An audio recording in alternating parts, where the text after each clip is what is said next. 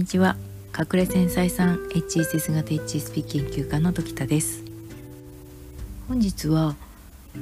メールをいただきまして ADHD と HSS 型 HSP の違いということについてお話できるところまでしようかなというふうに思っています。ただあのえっ、ー、と ADHD についてなんですけれどもえっ、ー、と結構繊細な診断が必要みたいなんですよね。なのでまあできる範囲で話したいと思います。いただいたメールをまず読んでみますね。えっ、ー、とメルマガはもちろんポッドキャスト楽しみに聞いています。ありがとうございます。NHK の E テレの今日の健康で大人の発達障害のことをやっていました。HSS 型 HSP と ADHD 注意欠陥多動症がとても似ていました。私はえー、HSS 型 HSP だと思っていましたが我が子が ADHD だったり ASD だったり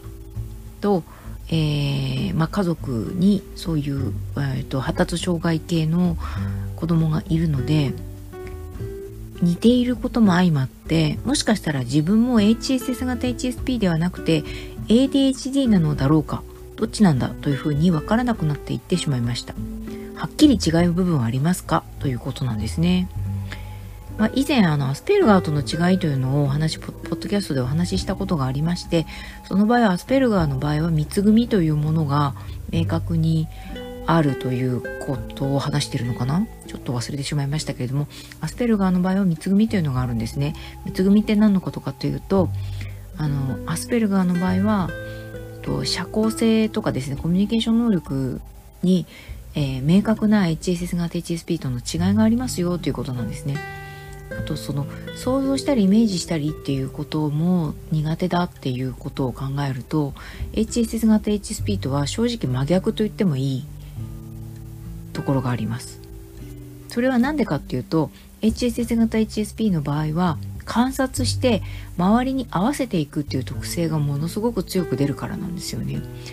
あのアスペルガーの場合はえーと、コミュニケーションがコミュニケーションに困ったりとか人が何人が察してほしいことを察することができないっていう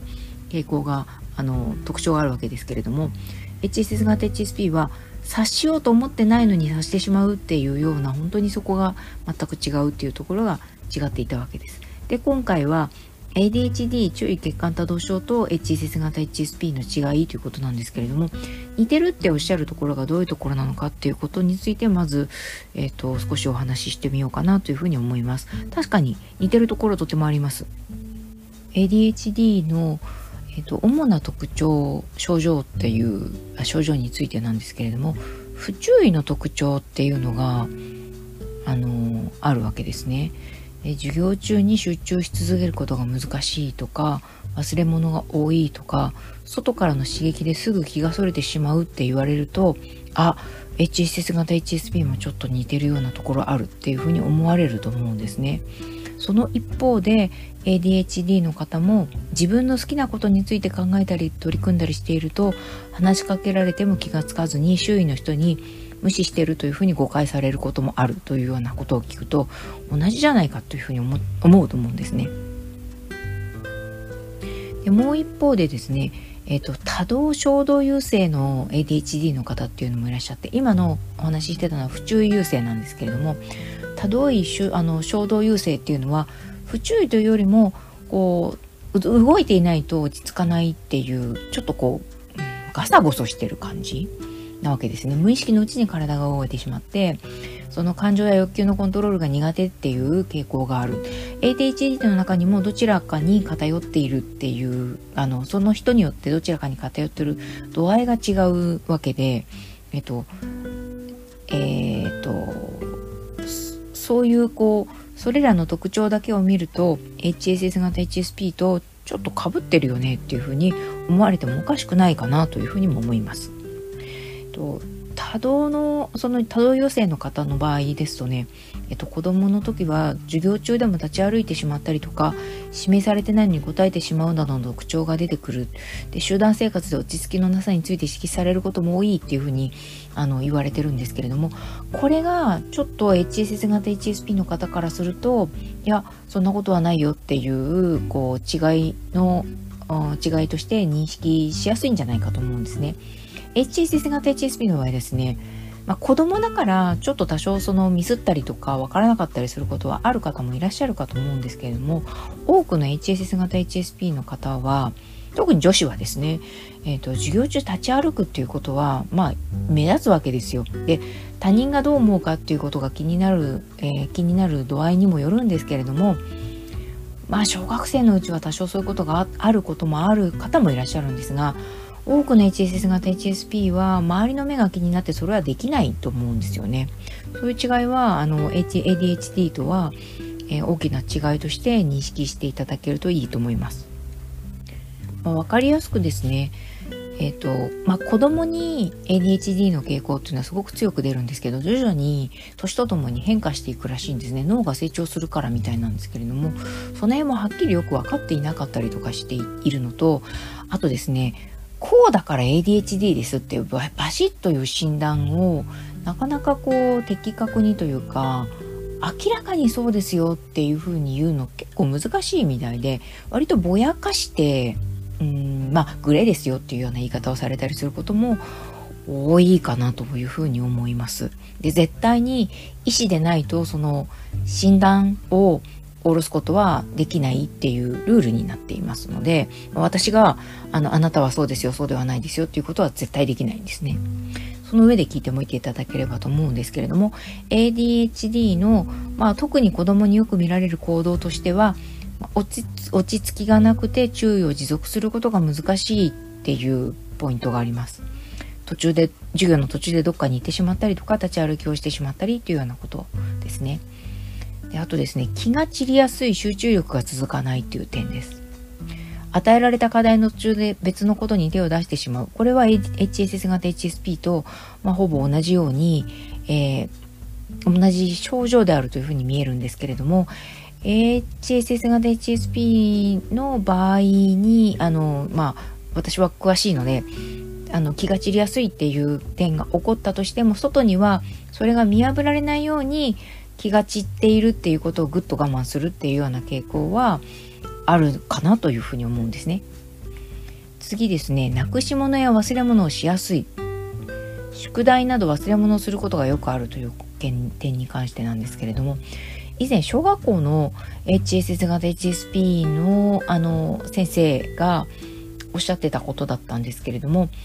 ADHD の子供の忘れ物の頻度に比べて HSS 型 HSP の子供の忘れ物の頻度やうっかりの頻度っていうのは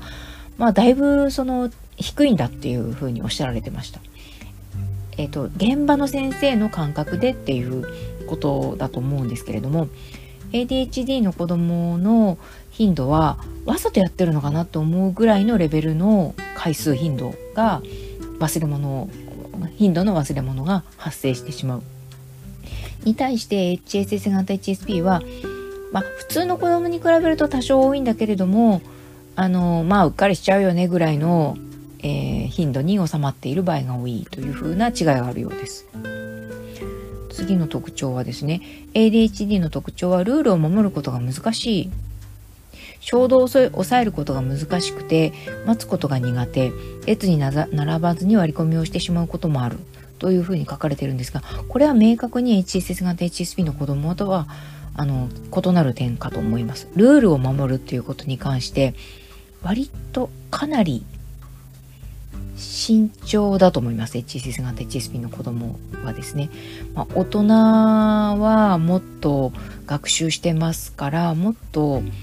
えー、ルールは守らなくてはいけないと思ってらっしゃると思いますし守ると思いますここ明確に違うところと言えるのではないかなと思うんですよね。次、えー、ADHD の場合は指示が理解できても従うことが難しいというポイントがあるわけですね。例えば静かにしてくださいというふうに言われてもおしゃぶりを続けてしまうとか注目してくださいと言われてもすぐに他に関心が移ってしまうということがあるのだそうなんですけれども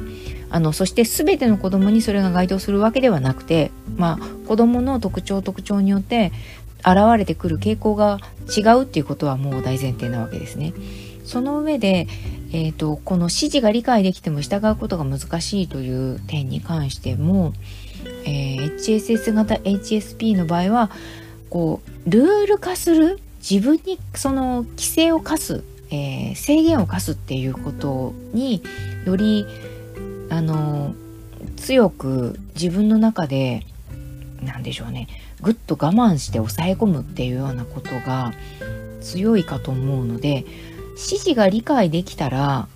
従うのではまあ少なくとも従おうという努力をするのではないかというふうに思います。